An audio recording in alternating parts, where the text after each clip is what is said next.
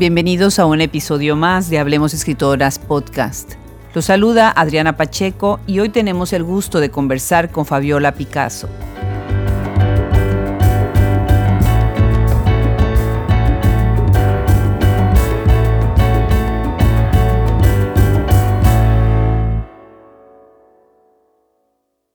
Nacida el 22 de octubre de 1972 en Oaxaca, Oaxaca, Fabiola Picasso es narradora, chef y defensora de los derechos de las mujeres. Con varios libros de cocina publicados a partir del 2006, incursión en el campo de la narrativa con su libro Secretos de Familia, publicado por Ola Publishing International en el 2019. Se trata de una interesante historia ubicada a finales del siglo XIX y las primeras décadas del XX el cuadro de familia y la trama nos adentra también en los inicios del comercio moderno en México y cómo la migración francesa fue parte fundamental en este proceso.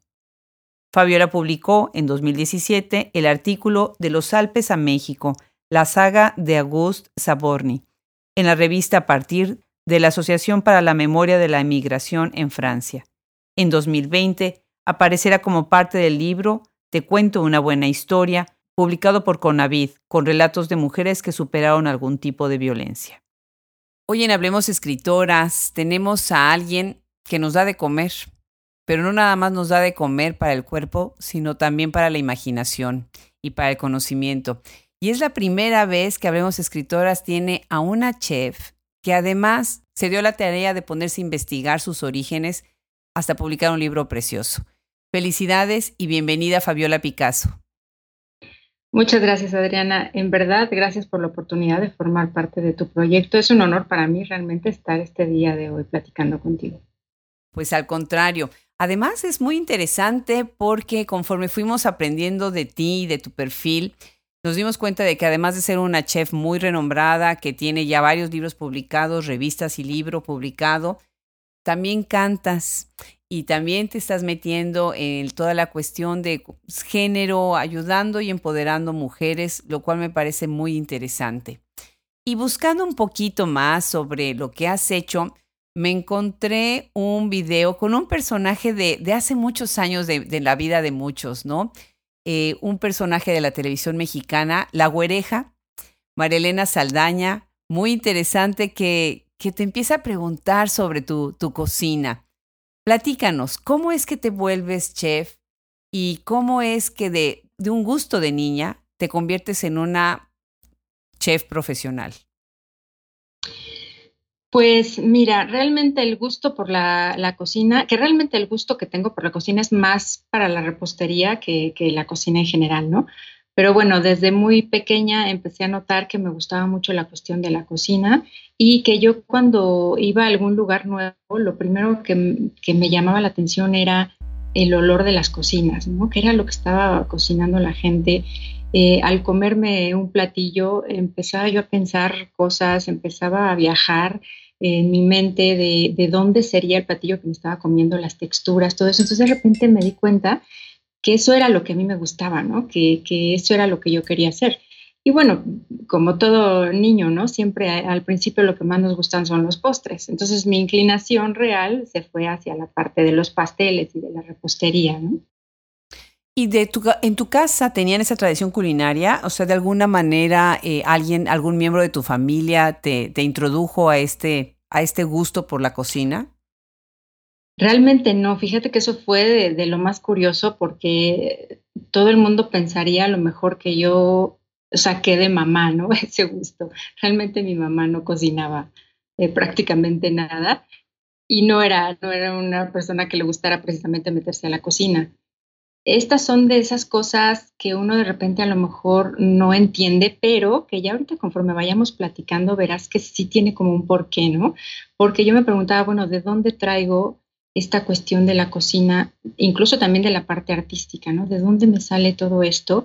Si en mi familia no, no hay quien se dedique a esto, ¿no? Y tampoco quien me esté a lo mejor hablando del tema y motivándome de alguna manera. O sea, yo lo traía ya como, como metido en mi información y fue cuestión además como de irlo desarrollando, ¿no? Poco a poco. Magnífico, magnífico. Ahora, no nada más cocina, sino te has convertido en una promotora de la cultura culinaria, ¿no? ¿Y a qué, a qué retos te enfrentas cuando haces algo así? Pues mira, eh, la cuestión de, convertirme en promotora de, la cultura culinaria, yo creo que esto viene a partir de que yo empecé a dar, a dar clases, a impartir cursos. Eh, me empezó a, gustar mucho relacionarme con la gente y, ver sus diferentes puntos de vista. Una clase de, cocina era de lo más interesante, ¿no? Porque empezaba yo a escuchar las diferentes opiniones, tenía gente de, incluso de, de todos los estados de la República, entonces empezábamos a opinar acerca de platillos, empezar a hablar de la cultura, de, las diferentes cocinas, ¿no? Que, la cultura culinaria tiene una importancia relevante en nuestra historia, ¿no? Es, eh, la gastronomía es un tesoro para nosotros, ¿no? Tiene infinidad de, posibilidades. Y yo creo que uno de los retos principales en este medio, como en muchos otros, pero este es el que yo te puedo hablar, es yo creo que la constante competencia ¿no? que vivimos día a día. Yo creo que hasta hace hasta hace poco tiempo las mujeres empezamos a figurar un poco más en este medio de la gastronomía, porque finalmente esto era mucho una labor de hombres. Los principales eh, eh, chefs eran hombres, las principales plazas en lugares importantes estaban ocupadas por hombres. Entonces, para nosotros las mujeres era mucho más difícil eh, poder todavía pensar ¿no? en llegar a tener un lugar reconocido en algún buen restaurante o algo así la competencia es, es muy fuerte, hasta ahorita ya empieza como a verse un poco más eh, y se empieza a reconocer más el trabajo de las mujeres. Ya podemos escuchar muchos nombres femeninos en reconocidos restaurantes o acompañando incluso a importantes marcas. Claro, interesante incluso el término, por ejemplo, chef, ¿no? Hasta hace muy poco, o relativamente poco, eh, era, las mujeres eran cocineras y los hombres eran chefs. ¿no? Y después ya hubo un cambio, bueno, se integra de manera profesional la cultura de cocinar, ¿no? Como una actividad de chef y no de cocinera, ¿no? Aunque los dos términos me parecen bastante eh, válidos, ¿no? Porque creo que el término cocinera es un término muy respetable y muy importante.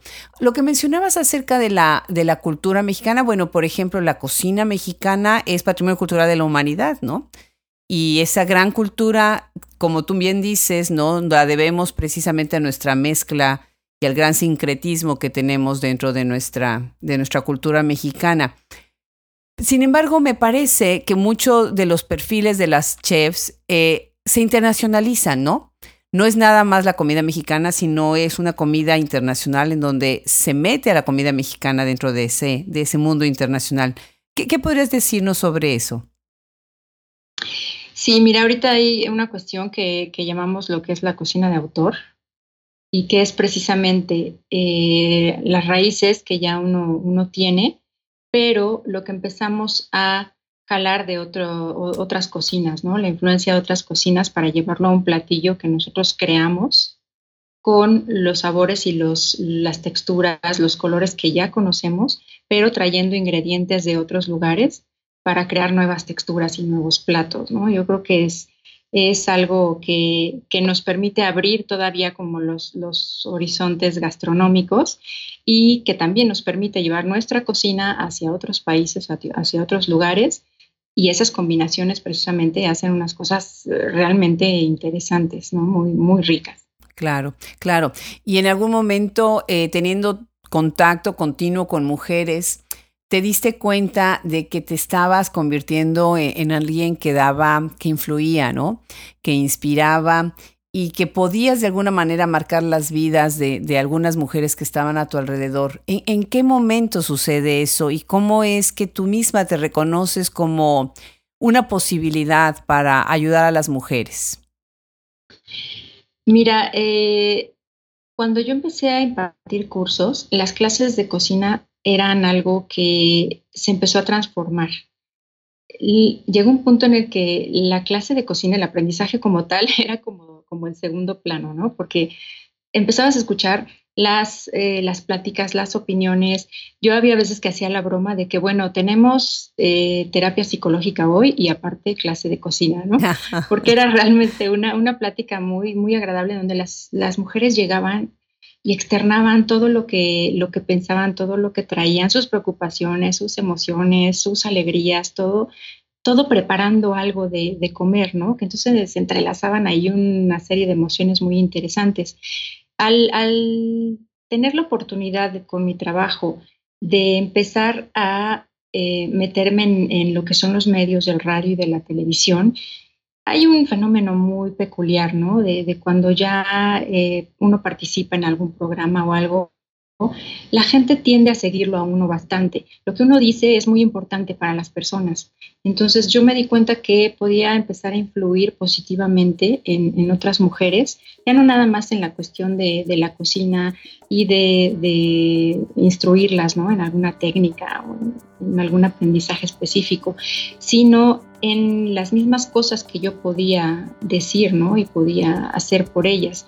Entonces, de aquí sale un poco eh, esta parte de, poder ayudar, en, algún sentido aportar algo a la sociedad en cuanto a los temas de los derechos de las mujeres y cosas de este tipo. ¿no? Pues qué bien, felicidades, felicidades por eso, porque sí creo que es muy importante la relación que se establece dentro de la cocina, ¿no? Son, se hacen vínculos muy sólidos, muy interesantes y ahí es una gran oportunidad para, para transmitir y para ayudar. Ahora, otra parte importante de tu perfil es que eres de Oaxaca, uno de los estados pues más ricos en todo, en, cultura, en comida, en historia, eh, en tradición.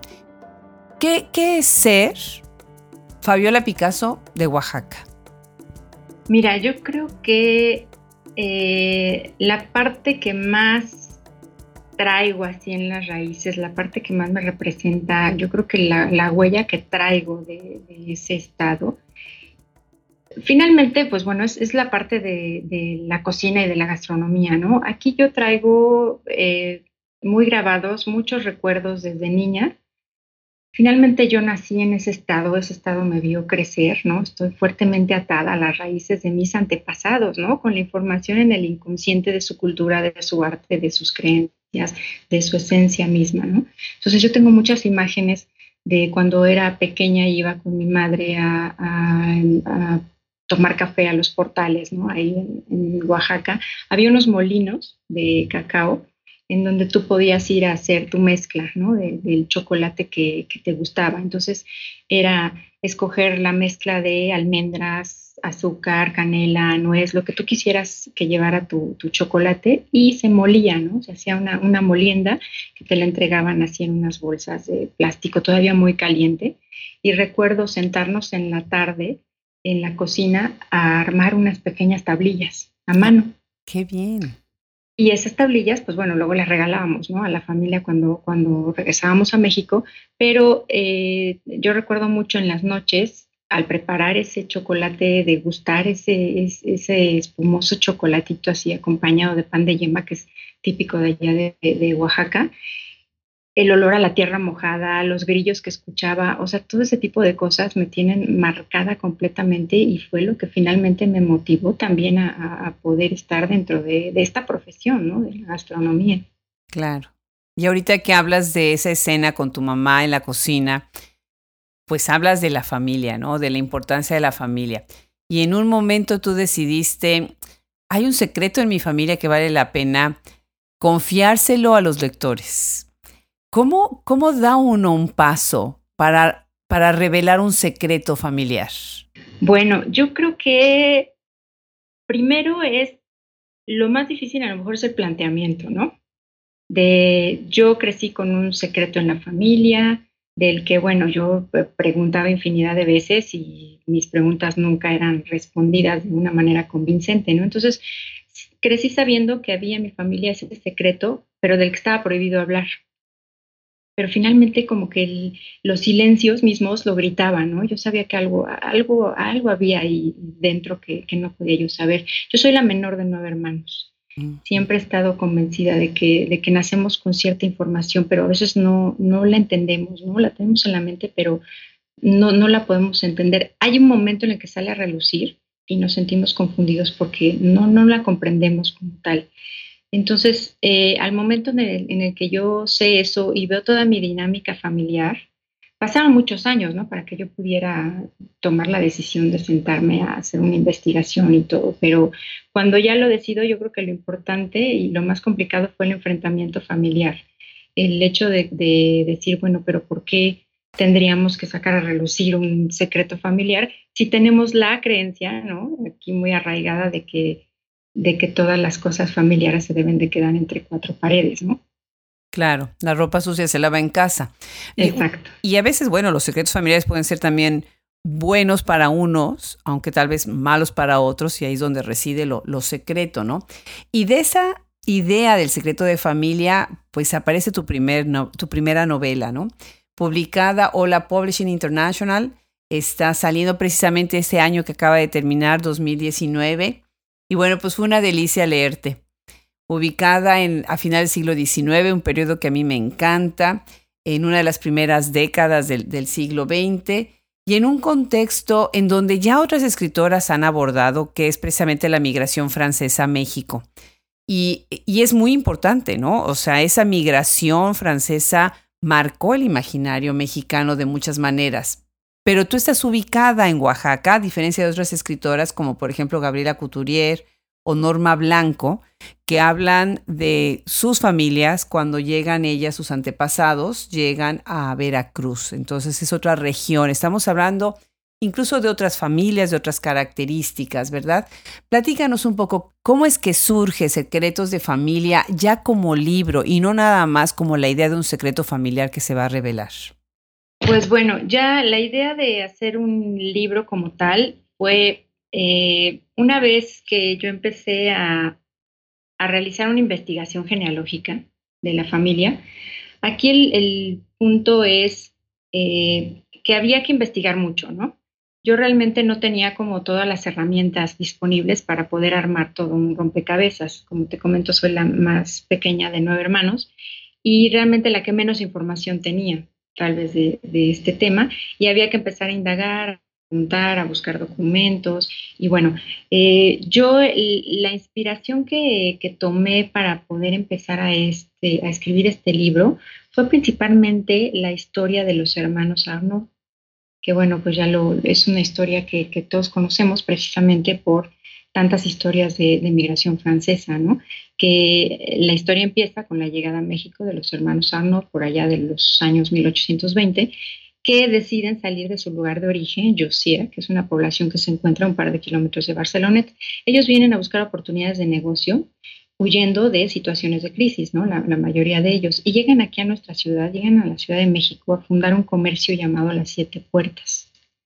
Este era un negocio donde se vendían textiles y mercería principalmente, el cual tiene muy, muy buena aceptación y en poco tiempo genera ganancias que llaman fuertemente la atención de sus compatriotas y ahí es donde inicia la, corriente migratoria. ¿no? Eh, la mayoría de los comercios que nosotros conocemos fueron fundados por, por barcelonetes. El hecho de que se, se sitúe la historia que yo cuento en Oaxaca es porque el inmigrante francés del que yo trato en, toda la historia, él llega a México, pero se está desplazando continuamente de México hacia Oaxaca, Oaxaca, la Ciudad de México, precisamente por los negocios que tenía y, que tenía incluso domicilio en los dos lugares, ¿no? Es por eso que la historia de repente brinca de un lado a otro, contando qué era lo que había en cada lugar, y, cómo era incluso este, la vida de, Eugene Savornin, que es el, el, personaje migrante, en cada uno de sus lugares. Y sí, efectivamente, muy interesante cómo vas entrelazando la historia de la familia, ¿no? Con todos estos elementos que son, pues, la geografía, las leyendas, el comercio. Me gustaría que eh, leyéramos un fragmento del libro para que entonces vayamos un poquito más a profundidad con la historia y con tus personajes. ¿Te parece bien? Sí, sí.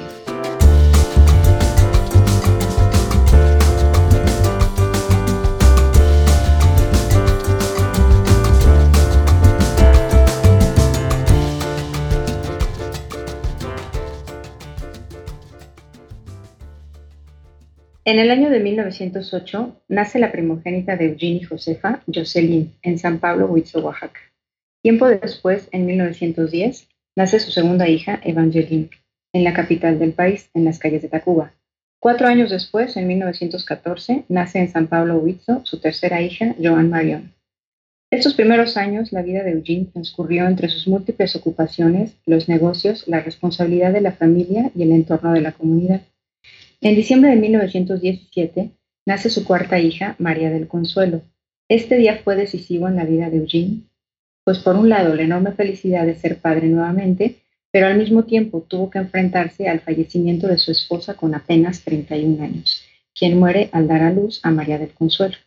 Eugene bautiza a la pequeña en enero de 1918 en la iglesia parroquial de San Pablo Huitzo, Oaxaca. Muy interesante, muy interesante. Este fragmento nos da un ejemplo del trabajo de archivo que en el que tuviste que recurrir, en donde tuviste acceso, por lo que estoy viendo, a las fes de bautismo o a los registros, a los libros de registro, para poder hacer eh, la genealogía en donde empiezan precisamente este padre solo, es un padre que, que pierde a la, a la esposa y entonces tiene que sacar adelante a estas niñas. ¿Cómo fue el proceso de escritura desde el punto de vista de investigación histórica eh, para poder atar todos los cabos? Pues mira, eh, todo empezó haciendo el planteamiento de qué información había que recopilar y fue una tarea complicada porque la mayoría de los personajes del libro, bueno, pues están fallecidos. No había manera de empezar como a preguntar, a indagar, ¿no? ¿Cuál era la historia? Entonces, eh, lo que hice fue empezar a, visitar los principales sitios de investigación de genealogía, en donde uno puede obtener toda clase de documentos. Ya, uno puede tener a la mano información desde un acta de nacimiento, un registro de, bautismo, un acta de defunción, registros militares, eh, cuestiones incluso hasta de herencias, todos los, los documentos que uno necesita. Obviamente fue una investigación complicada porque aquí hay una cuestión muy peculiar en esta historia, los apellidos que tenemos, ¿no? Claro. El, primero los nombres eh, de origen francés y luego los apellidos. Antes todos los documentos estaban obviamente hechos a mano. Primero para entender la letra era un poco complicado, pero hay a veces que las personas que llenaban los documentos cambiaban las letras de los apellidos. Entonces, por decir así, no sé, eh, Sabornín te lo podían poner Sabornún, Sabornen, o sea, cambiando una letra. Entonces, eso te armaba otro documento completamente diferente. Entonces, había que seguirle la pista a todos esos para ver si todos eran exactamente el mismo, el mismo documento. Entonces fue jalar como mucha información de todos lados, empezar a visitar los árboles genealógicos de otras personas, conocer la estructura de los, de los árboles genealógicos. Eh, empecé a contactar incluso a historiadores, a personas que ya habían investigado eh, temas de la inmigración francesa y que se dedicaban a investigar eh, los árboles genealógicos de algunas familias. Entonces empezaron a, darme algún poco de, ayuda al respecto y fue empezar a armar como rompecabezas todos los documentos, incluso hubo que ir a los lugares del origen de la historia, ¿no? Eh, algunos, algunos pueblos, eh, tuve que eh, llegar a algunas oficinas, desde oficinas de archivos históricos, eh, archivos eclesiásticos, en algunos casos incluso ir hasta algunos cementerios para ver en dónde estaban las tumbas de, de, las personas de las que estaba yo hablando. Fue muchísimo tiempo, fue recabar información a lo largo de cinco años para poder llegar a un punto en el que tenía ya todo el material suficiente para poder empezar ya a relatar la historia ya de una manera más ordenada, ¿no? Yo eh, lo que hacía era empezar a escribir en, algunos eh, grandes papeles que pegaba en las paredes para poder tener todo como bien estructurado y poder ir acomodando, eh, escribía, tachaba. Bueno, fueron unas noches realmente maravillosas. O sea, para mí ese trabajo fue muy motivante, fue permitirme a mí eh, reconocer tantas cosas, eh, traer a mis antepasados de vuelta y sobre todo eh, también empezar a conocer un poco de la historia propia que yo desconocía, ¿no? Que, que a eso si le sumamos todavía la parte emocional, pues bueno, fue, fue todo un remolino, ¿no? De, de, emociones la que tuve que pasar al hacer todo este, toda esta investigación. Me encanta, me encanta y a la vez me emociona escuchar ese entusiasmo y esa, esa pasión con la que hiciste toda la investigación. Ya lo creo que lo has de haber disfrutado muchísimo. Fabiola, una de las cosas interesantes de tu libro, muy interesantes de tu libro, es que tú te estás acercando, nos estás presentando los orígenes del comercio moderno en México. A estas primeras, entre comillas, cadenas, emporios comerciales que pasan de lo que era el comercio de tiendita de mostrador, podía ser tiendota, pero era un mostrador, a este sistema de ir por los pasillos, escoger tus cosas y después ir a pagarlos a la caja, algo que para nosotros ahora es muy común, pero increíble, lo, lo, introducen los franceses. Y bueno, cuando yo hago investigación, yo, una de mis áreas de investigación es siglo XIX, cuando hago investigación en mis periódicos, algo que me encanta son los anuncios que ponían de las medias, de los sombreros, el tabaco, para poder vender. Y mucho de eso lo ves, la influencia de Francia, ¿no? Muy fuerte. ¿Cómo es entonces? Esta familia está entrando a México en un periodo de la historia económica del país. ¿Qué nos puedes platicar sobre esto?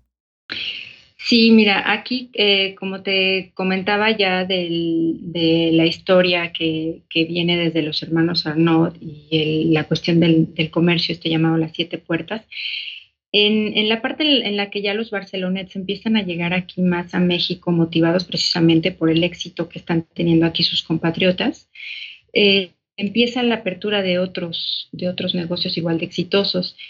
Eh, Eugene Sabornin, eh, uno de los personajes del libro, forma parte activa en la apertura de estos grandes emporios, principalmente él con el Palacio de Hierro, que bueno, sigue siendo eh, un, comercio que tenemos hasta nuestros días y bueno, el que todavía podemos disfrutar, ¿no? No sabes para mí lo que es de repente llegar y poder entrar a esa tienda, que, para mí significa tanta historia, ¿no? Esta, esta, parte de, la negociación que ellos hacían fue lo que permitió que más eh, empresas de ese tipo pudieran ser abiertas aquí en, en, México. Estamos hablando como el correo francés, las fábricas universales, la ciudad de Londres, fábricas de Francia, el puerto de Liverpool. Aquí había una cuestión muy importante en este tipo de comercios, independientemente de, lo que nos estás comentando, de, cómo era el panorama dentro, ¿no? Eh, toda esa influencia francesa que era caminar por esos pasillos impresionantes donde la verdad las tiendas se volvían muy lujosas, ¿no? Los, los anuncios que utilizaban, todo era para, para la parte glamurosa del comercio. Eh, algo que había muy importante en, este tipo de negociaciones era cómo todos los, los integrantes, en este caso todos los barcelonets que venían a formar parte de estos negocios, lo principal que ellos debían tener para poder eh, continuar con los negocios era, había dos cosas importantes. Uno era la honestidad, ¿no? Era su valor principal. Ellos tenían que, mantener ciertas reglas para poder, a su vez, eh, traer más eh, compatriotas de su lugar de origen y poder ampliar sus redes de negocio. Una cuestión importante era que las familias empezaban obviamente a casarse entre las propias familias y esto a su vez hacía que se asociaran dentro de sus mismos negocios y podían abrir nuevas, nuevas oportunidades, ¿no?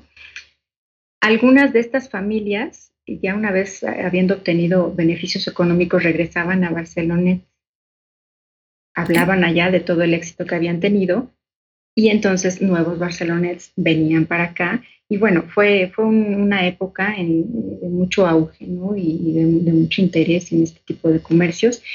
Y pues bueno, muchas de esas tiendas todavía las podemos visitar en el centro de la ciudad y, quedaron como parte de la historia ¿no? de, pues de nuestra ciudad. Claro, ¿en dónde en el mapa de Francia está ubicado Barcelonet? Mira, Barcelonet es una localidad, es una comuna francesa situada en, los Alpes, en el departamento de los Alpes de, la Alta Provenza. Es eh, un lugar que eh, tiene ahorita mucho, mucha historia porque se conoce ahorita como la ciudad más mexicana, puesto que los barceloneses que estuvieron aquí y regresaron para allá empezaron a llevarse toda lo, que era la parte tradicional ¿no? de, de, nuestra ciudad. Allá puedes ver la arquitectura ¿no? de, de, todos los lugares, que es muy, muy a la mexicana, ¿no? muy, muy colorida.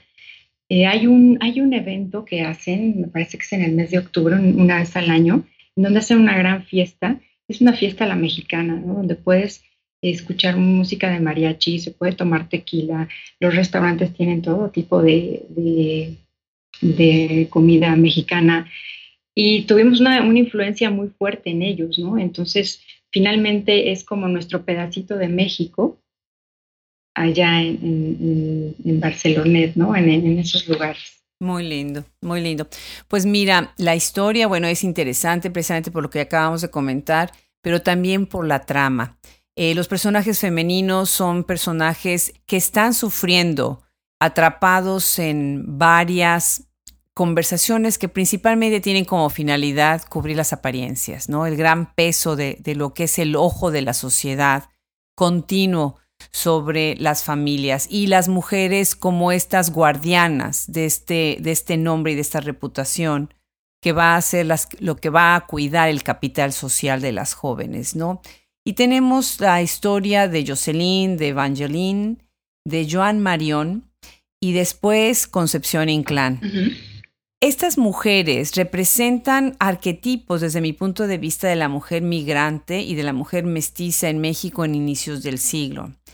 Platícanos un poquito de, tus personajes, eh, tanto femeninos como masculinos, y de cómo esta, este gran peso social recae precisamente sobre sus hombros. Mira, fíjate que esta es una parte muy, muy interesante porque eh, estas tres niñas, ¿no? Eh, Jocelyn, Evangeline y Joan Marion, crecen dentro de una familia de un padre francés y una madre mexicana. Por motivos de trabajo de su padre, su lugar de residencia se torna entre Oaxaca y la Ciudad de México. Ellas crecen en un entorno social muy cómodo y eh, representan en su totalidad ¿sí? a, la, a, la, mujer mestiza que en los tiempos en los que se sitúa la historia era muy diferente a como lo percibimos hoy en día. En ese tiempo en su entorno las niñas eran las francesitas, ¿no? Aquí hay algo muy, muy peculiar porque se, se opacaba esa parte de sus raíces mexicanas con el punto de que, de que ellas eran hijas de un francés, ¿no? claro. Entonces, aquí hay una, parte bien, bien importante porque una de ellas, que eh, pues era Jocelyn, ella peleaba mucho, ¿no? Con esa parte de, sus raíces. Socialmente, ser francés representaba estar por encima de otros, ¿no? Digo, desafortunadamente se veía así. En el caso de Joan Marion, pienso que esto es un poco menos marcado, pues ella desde muy pequeña, su padre la lleva a estudiar junto con sus hermanas a Italia, a la ciudad de Ventimiglia, y, ella ya no vuelve a México, ella se queda allá, ¿no? Pero sí las que regresan son Jocelyn y Evangeline. Como te comentaba, para Jocelyn fue mucho más marcado el no poder lidiar con sus raíces franco-mexicanas, pues para ella era una cuestión de estatus social. Considerarse francesa le daba como mayor valía, ¿no? Y tenía un, un marcado desdén por esa parte mexicana. Ya siendo adultas, para la comunidad incluso seguían siendo las francesas, ¿no? Claro. Entonces, esa es, es una parte muy, muy, muy peculiar de, ese tema. Ahora, algo interesante también del libro es cómo tú vas dando eh, como pistas de qué es lo que va a pasar. Y, y, uno piensa más o menos que es como que una historia predecible, ¿no? Hay ciertos elementos que son comunes, ¿no? Que, que va a haber, pues no sé, va a haber amoríos, va a haber triángulos amorosos, ¿no? Pero al final, y no va a haber ningún spoiler aquí, al final hay una vuelta de tuerca bien importante, ¿no? En donde ves incluso el sufrimiento de la, no nada más de la víctima, sino de, las, de la victimaria, ¿no? Y el, el secreto se va gestando en algún momento muy unido también al deseo del hombre. El deseo del hombre es el que va a encarcelar o enjaular en algún momento también a las, a las mujeres. Y me gustaría que leyéramos una parte precisamente también para hablar sobre este manejo de la masculinidad en tu libro, si nos quieres regalar otra lectura.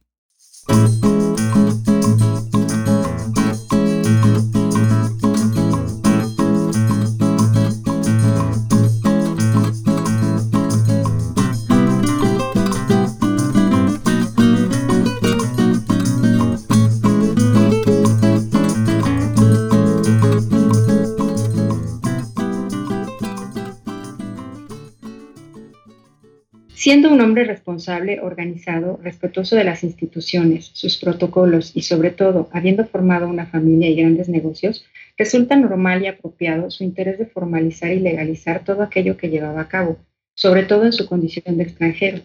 Es por ello que los registros de sus hijas estaban asentados en la Secretaría de Estado y el Despacho de Relaciones Exteriores, sección de Cancillería, donde se encontraban las noticias relativas a los cambios ocurridos en el Estado civil de los extranjeros residentes en los Estados Unidos mexicanos.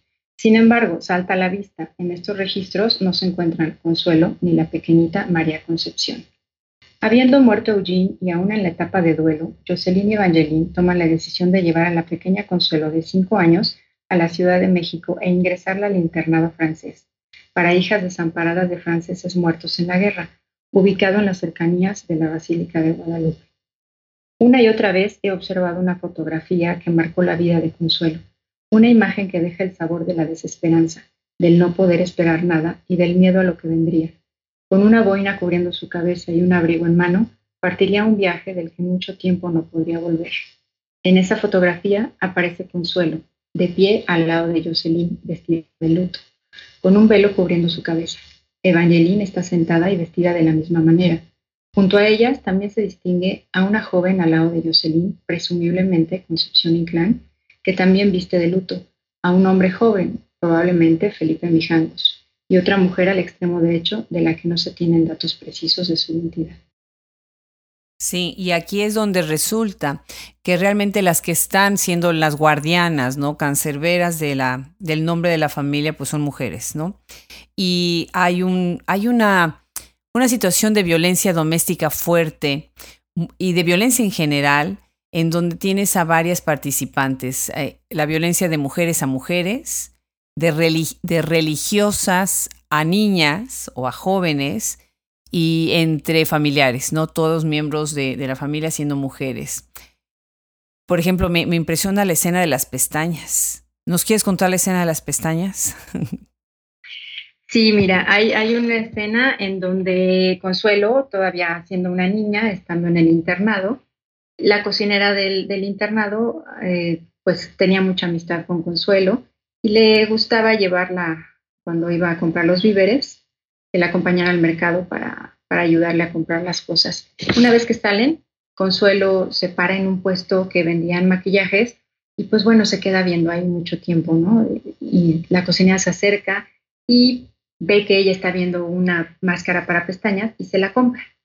Entonces ya una vez llegando a la, escuela, Consuelo está muy emocionada, al día siguiente se levanta muy temprano, se arregla mucho, se peina y se aplica la máscara para pestañas. Se va a su salón de clases y una vez que una de las religiosas del colegio la ve, que tiene, tiene el rímel en las pestañas, pues bueno, la empieza a jalonear del brazo, le dice que en esa escuela una señorita decente no puede presentarse de esa manera, que eso es una falta de respeto, una niña no debe hacer esas cosas. La jala, la saca al patio central y con tijeras en mano le corta las pestañas. Sí, terrible, terrible porque yo creo que muchos de los que escuchan, incluyéndome a mí, fuimos a colegio de monjas entonces, eh, no, no, nos parece remota una escena así, obviamente, bueno, en el siglo XX era distinto, a principios del siglo XX ha de haber sido muy distinto. Y en, en, algún momento, Fabiola, tú pensaste que esto se iba a conectar con el presente. ¿Cómo tu libro y todo lo que está sucediendo en cuestión de género podría ser conectado con lo que, con lo que vivimos en la actualidad?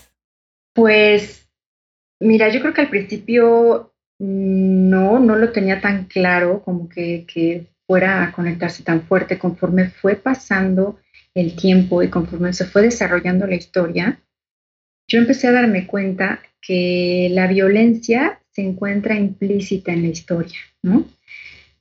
Tal vez nosotros pensamos que no vemos la violencia por ningún lado porque las situaciones nos parecen normales.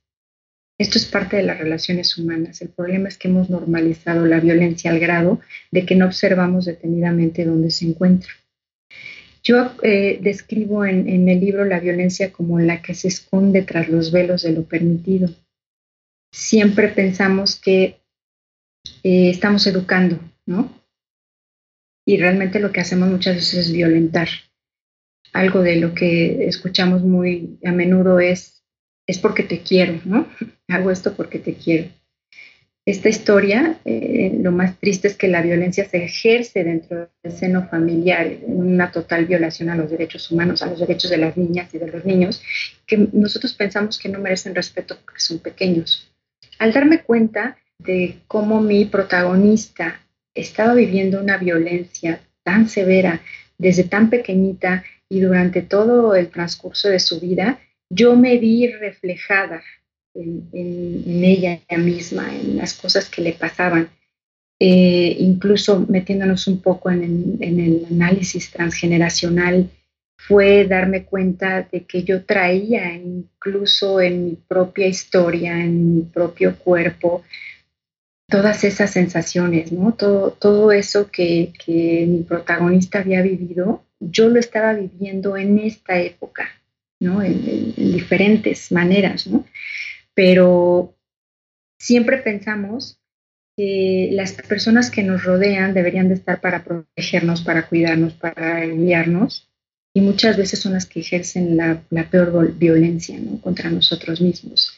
En el interior de las escuelas, pues bueno, eh, todo era por el tipo de, educación a, la que estaba, que estaba dirigida hacia, hacia las niñas. Normalmente eh, las escuelas eran únicamente para las niñas y aquí en ellas se podía ver un tipo de violencia desde el momento en el que estaban preparadas en su educación únicamente para el matrimonio. ¿no? Lo que debían saber era para poder atender a su marido. No se les permite aprender para posteriormente ser autosuficientes ni para trabajar. Ellas su lugar lo debían de tener en casa y se les reconocía por estar casadas y por llevar el título de, esposas, ¿no? Sus clases se dirigían a los buenos modales, corte y confección, tejido, cocina, etc. La escena de la que platicamos de, las pestañas y muchas otras cosas que eh, transcurren a lo largo de la historia me hacen llegar a un punto en el que digo, bueno, estamos viviendo nosotros en este momento también este tipo de cosas y, fue cuando, cuando yo creo que empecé a hacerme consciente de, de, todo lo que nosotros también estamos repitiendo por creencias y por educación y por lo mismo que ya traemos implícito de nuestra historia familiar, lo venimos a repetir aquí en el momento en el que estamos, ¿no? Y, y todos los tipos de violencia, en este momento muchos de ellos se nos siguen haciendo normales hasta ahorita que todo empieza ya también a abrirse tanto y que empiezan a, abrirle los ojos a, las mujeres y saber que hay cosas que pues ya no se pueden permitir, ¿no? Que, no estamos aquí para, para aguantar nada más por el hecho de que somos mujeres, ¿no? Claro. Ahora, eh, además de este libro, bueno, tú tienes eh, otras publicaciones en donde también estás abordando esta historia de, familia y esta, esta, tradición francesa de los inmigrantes a México.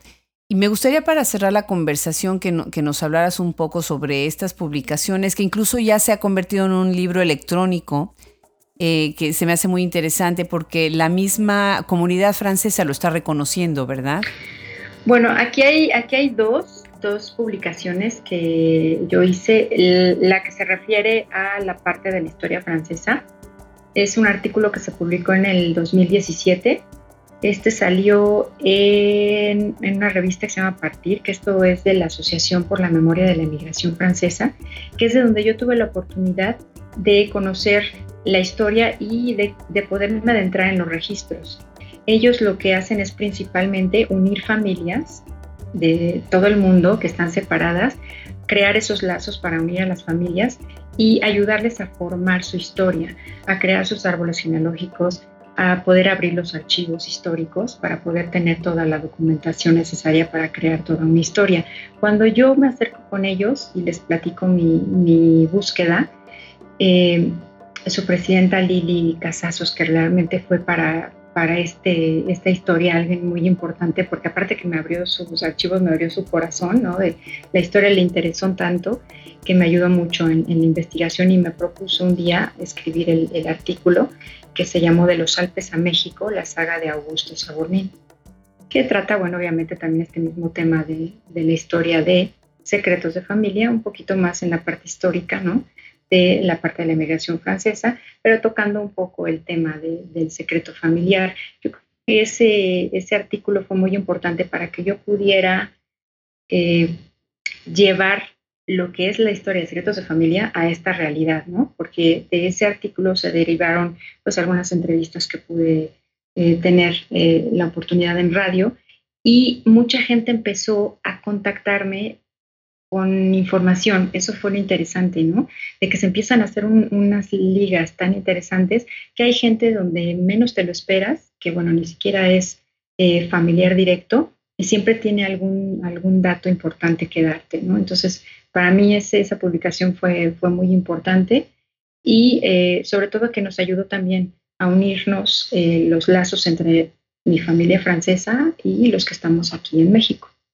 Qué bien. Pues tienen que leer Secreto de Familia para saber el secreto, porque pues de eso no vamos a platicar hoy, así que necesitan comprar el libro y leer a Fabiola.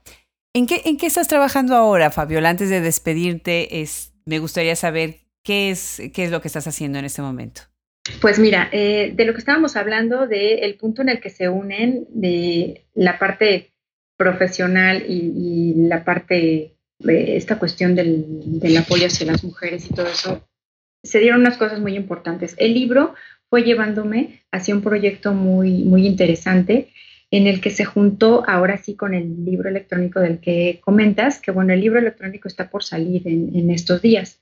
Lo que ahorita se inició fue una, una campaña nacional, que bueno, esto es, es por parte de, la Comisión Nacional para Prevenir y Erradicar la Violencia contra las Mujeres, en donde estamos tratando de hacer conciencia de que las mujeres sepan que en cualquier evento de, violencia que tengan hay una manera en la que se puede pedir ayuda, en la que se puede salir de esos círculos de violencia y que bueno, de la mano del libro Secretos de Familia, que nos retrata esa parte de la violencia, llega un punto en el que se juntaron las dos y para mí fue, fue más fácil poder ser como portavoz, ¿no? De esta problemática, que la vivimos finalmente todos. Para mí este es un tema bien sensible. ¿Por qué? Porque yo al momento de entrar a participar en esta campaña nacional de esta comisión y de escribir un relato, porque este fue otra parte muy, muy interesante, porque esta comisión lanza una convocatoria para escribir relatos en donde se hablaran de situaciones de violencia y la manera en la que las mujeres las superaban. Entonces, pues yo dije, bueno, yo voy a escribir mi historia, ¿no? Que, fue también una parte muy difícil de, decidir, poder abrir esa, esa cuestión. Y pues me puse a escribir, y mandé mi relato, ¿no? A los pocos días, pues me llaman y me dicen que, que fui una de las ganadoras para conformar el libro electrónico, que es el que, el que va a salir en algunos días. Todo ese libro va a traer muchos relatos de muchas mujeres que vivieron eh, eventos de violencia en diferentes tipos y cómo fue que lograron superarlo, a dónde se dirigieron, qué fue lo que hicieron y historias que finalmente pudieran tener un, un buen final, ¿no? Entonces ahorita estamos uniendo las dos partes en lo que estoy principalmente trabajando ahorita, que bueno, va a ser la promoción del libro de Secretos de Familia, pero se está conformando un proyecto en donde se juntaron algunos periodistas y algunos psicólogos en donde vamos a estar hablando de los temas de la violencia desde el seno familiar, como lo trata Secretos de Familia, desde la parte genealógica, psicogenealógica, del análisis transgeneracional, de cómo se vive la violencia hoy en día y pues bueno, van a ser unas charlas bien, bien interesantes que vamos a poder tener en algunos videos en YouTube próximamente. Y eso es en lo que estamos ahorita trabajando, en la promoción del libro, vienen ahorita ya algunas presentaciones.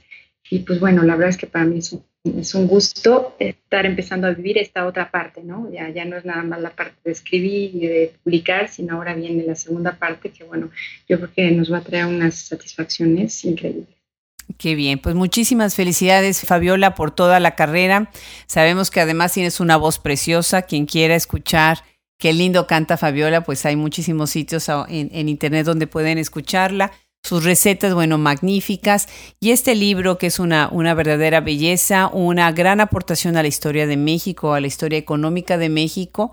Y bueno, como tú bien acabas de decir ahorita, también un grano de arena en todo este trabajo para hacer que las mujeres tengan mejores, tengan mayores derechos y puedan pues rescatar sus propias historias. Te felicito, muchísimas gracias Fabiola por sumarte a Hablemos Escritoras Podcast, fue un verdadero placer. Al contrario, muchísimas gracias a ti por esta emotiva y agradable charla. La verdad me encantó platicar contigo y una vez más muy, muy contenta de formar parte de tu proyecto. Muchísimas gracias.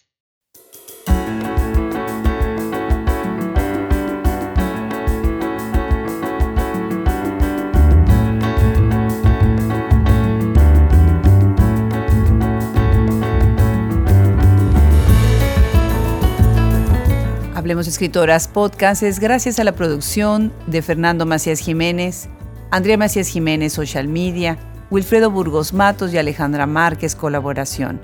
Se despide de ustedes hasta la próxima, Adriana Pacheco.